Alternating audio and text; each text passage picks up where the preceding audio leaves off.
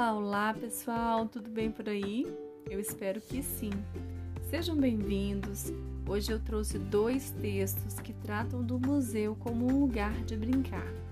A autora é a Tânia Ramas Fortuna, professora de Psicologia da Educação da Faculdade de Educação da Universidade Federal do Rio Grande do Sul.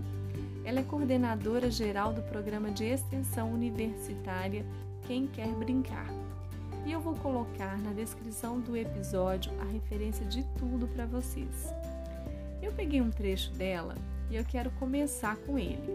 Ele diz assim: Todo lugar é lugar de brincar e toda hora é hora de brincar, em qualquer idade, quando se o ato de brincar é entendido como uma forma de afirmar e renovar a vida, pois a brincadeira é tanto condição para que a vida aconteça, quanto meio para que se expresse, seja compreendida e transformada. Ela traz então, gente, o significado do brincar, como fantasiar, divertir-se, entreter-se, recriar-se com objetos ou atividades.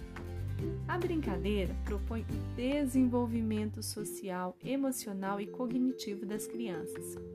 É brincando que elas têm a oportunidade de assimilar situações de conflitos, expor suas emoções, fantasias e explorar a sua realidade. É brincando, gente, que a criança conhece o mundo adulto e conhece a si mesma. É assim que elas se desenvolvem e desenvolvem inclusive a capacidade de memorizar, de criar e construir sua própria opinião. Diversas pesquisas já foram feitas e elas apontam que é na brincadeira que a criança aprende a lidar com a frustração aprende a respeitar limites, isso tudo é um ato de socialização. Para o psicanalista Winnicott, o adulto também se beneficia quando se permite brincar, pois a sua criatividade se renova. Para esse autor, brincar vai muito além de técnicas ou da imaginação. O brincar é o próprio fazer. O brincar ajuda a reforçar laços afetivos e a estimular a curiosidade. Mas será que o museu está preparado para esse brincar? Nesse tempo aí de estudo e de observação dos museus, eu tenho percebido alguns problemas. O primeiro deles é que muitos não conseguem compreender as crianças e as suas formas de aprendizagens. O segundo é que eles não têm uma mediação adequada. E eu falo de ações onde as crianças possam explorar os objetos, e isso muitas vezes vira um embate com a própria segurança das coleções. Eu sinto também, gente, que as imagens, os espaços expositivos nem sempre são adequados.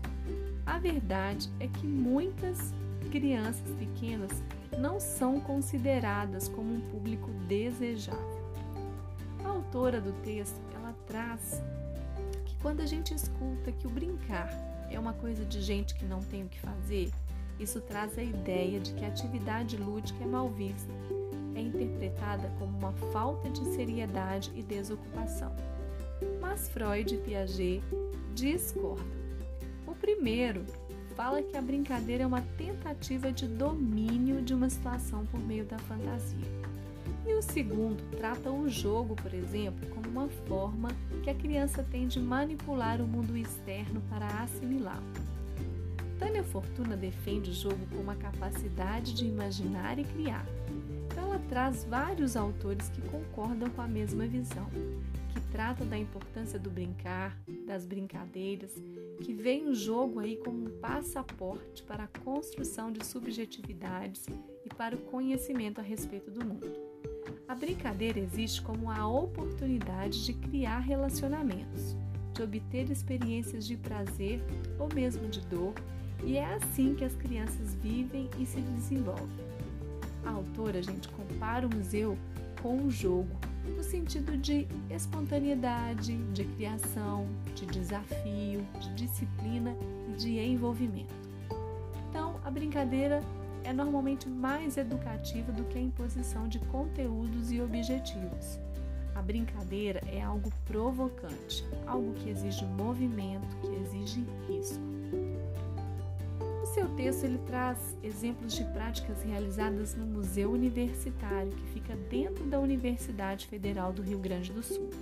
E ela conta que através do Museu em Jogo, que é uma colaboração com o programa de extensão universitária Quem Quer Brincar, define o museu como um lugar em que se brinca. E por que se brinca, se aprende e se ensina. Olha que sacada! Objetivo é proporcionar uma abordagem lúdico-pedagógica do conteúdo das exposições, onde é possível conjugar, aprender, ensinar e ter prazer através de atividades onde o sujeito vive a alegria, vive a curiosidade, a socialização e a reflexão, tanto da ludicidade quanto da aprendizagem.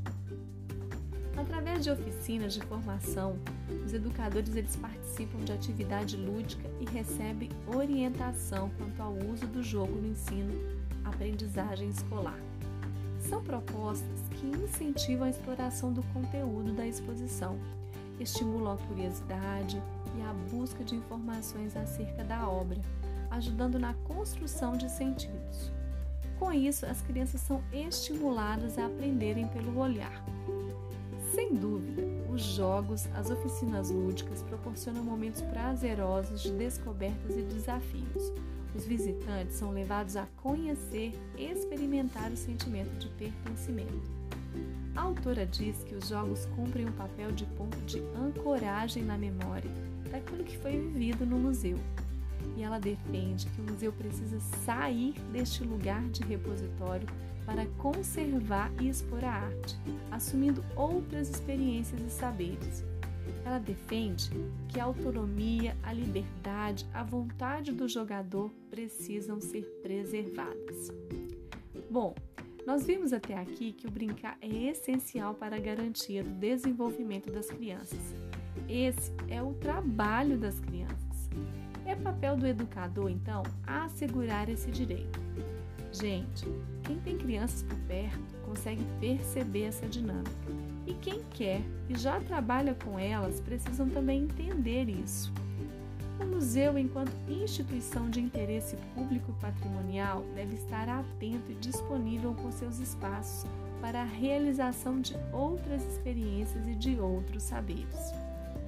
A autora traz uma coisa que é muito séria e que nós precisamos pensar e que diz a respeito iscas e disfarces utilizados para fazer os visitantes interessarem pelos espaços culturais. E eu quero deixar bem claro, gente, que não se trata disso. Estamos falando aqui de ações intencionais, consistentes, planejadas. E para exemplificar isso, eu fiz dois posts no Instagram do arroba Jardim de Vivências para professores iniciantes, mães, pais, educadores aqueles que desejam conhecer dicas de como fazer uma visita educativa com qualidade, que desejam desenvolver uma mediação que enriquece o encontro com as obras, com os objetos dos museus. A autora lembra ainda que a vivência significativa e intensa deve continuar fora do museu. Esse é o objetivo central das oficinas lúdicas de formação do educador no Museu da Universidade Federal do Rio Grande do Sul na medida em que são preparados aí para explorar a visitação antes, durante e depois com seus alunos, sempre brincando, porque é brincando que o educador se prepara para brincar também com seus alunos. As brincadeiras produzem interações criativas, surpreendentes, elas aumentam a confiança e a capacidade de conhecer, sentir e explorar. Não se trata de ensinar conteúdos curriculares através de jogos o tempo todo. E eu acredito na potencialidade dos recursos educativos. Eu já tive a oportunidade de conhecer o museu como esse lugar que ela chama de criativo, de prazeroso, um lugar de brincar, onde os sentimentos e as dúvidas são postos em jogo o tempo todo. E agora vem o meu desafio para vocês. Que tal experimentar tudo isso? A gente, inclusive, pode continuar conversando sobre esse assunto se vocês quiserem. E é só me sinalizar lá no Instagram. Um forte abraço e até o próximo encontro.